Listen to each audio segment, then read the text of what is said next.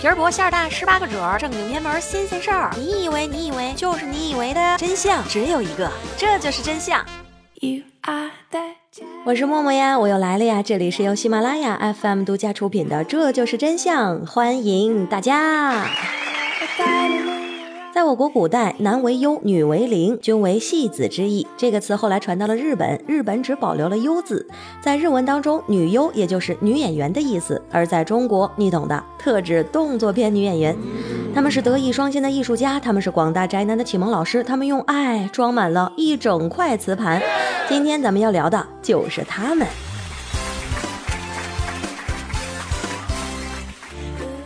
一九八一年，一家拍摄桃色电影的公司最先采用了动真格的拍摄方式，立刻就在日本引起了大轰动。当然，这也就必然成为了人们茶余饭后讨论的话题。到了一九八四年，动真格的导演先驱小鹿谷秀树签约了好多个清纯可爱的动作片女演员。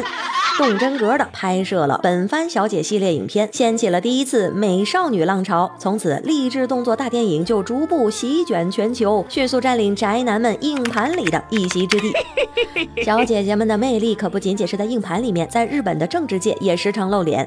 二零零五年九月，日本国会大选，小泉就召集了一批女演员为自己呐喊助威拉票，结果小泉大获全胜。哎呦我去！别奇怪，这就是人家的文化。啊、哈哈无独有偶，二零零六年的世界杯上。日本全国上下都在为鼓舞球队士气支招，有球迷就认为日本最需要看的是励志电影。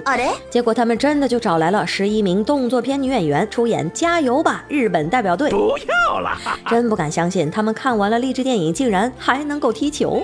动作片女演员做出了这么多的贡献，我都想给他们颁奖了。哎，这就想到一块儿了。日本影坛特别推出了动作片界的奥斯卡奖，一年一度的日本 Adult 放送大奖。入围作品是从日本有线收费电视的羞羞频道超过了一万部作品当中选出，也就是说，一天至少要看二十七部，一年才能够看完。哇，动作片的产量这么高啊，这得需要多少辛勤工作的小姐姐们呀！抗议！在日本每年要拍摄三点五万部羞羞影片，相当于每天出产一百部。我操！羞羞产业创造的价值占到日本国内生产总值的百分之一，这大概就相当于日本年度的国防预算。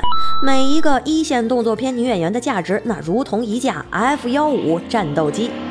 而根据纪录片电影啊，那啥男演员的生存之道中提到，在日本有一万名现役的动作片女演员，而男演员只有七十人左右。救命！相对于女演员而言，男演员的工作强度很大，但是收入却相对较低，被称为看似天堂，其实地狱的工作。对此，中国的广大宅男表示不服。坑爹呀！不要以为是个女的就能够当动作片女演员。他们可不全都是胸大无脑的，还有学霸级的人物呢。比如一个名叫关山的动作片女演员，就是在日本排名前十的名校，还是硕士毕业生。现在名校高材生的比例比之前更多了，演员们那可都是百里挑一选出来的，身材、脸蛋、年龄都有严格的要求，有百分之七十的人会在面试之中就被刷掉。那被刷掉怎么办呢？没关系，还有机会去专业的学校进修一下。出演了超过八百部动作片的九保新二小姐姐开办了全球首家学校，学校的授课老师全部都是当红动作片女演员。我去，并开设了表演、剧本创作、摄像、导演四个专业。日本的教育行业又一次走在了世界的前列。制服诱惑的女教师还曾经误入了别的学校。据泰国《世界日报》报道，被用于泰国技术学校一年级数学基础课本封面上的女教师形象，竟然是一名叫做仓木玛娜的日本动作片女演员。虽然出版社已经取消了使用该封面，并且发表了道歉声明，但这并不妨碍仓木玛娜在泰国迅速走红。误入禁地，但是意外走红的，除了穿制服的女教师，还有一位我们都熟悉的小哥哥。说出来怕你不相信，早已经成为中国一代童年记忆的九公主的马里奥大叔，其实也曾经拍摄过两部羞羞动作片，分别是《超级马赛克兄弟》和《超级马赛克兄弟二》，而持有这两部动作片的版权方就是任天堂，感觉再也不能好好的玩游戏了。最后要为小姐姐们正正名，她们面对的只是一份特殊的职业，也是很辛苦的。随着科技的迅猛发展，动作片女演员的工作量也在加大。录像带时代，一部影片四十到六十分钟，但是到了 DVD 时代，基本是九十分钟起步。到了如今，那三到四小时的片子也是司空见惯了。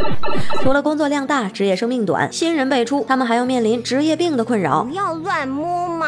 什么？才不是你想的那种病呢！对于动作片女演员威胁最大的职业病，竟然是腰间盘突出。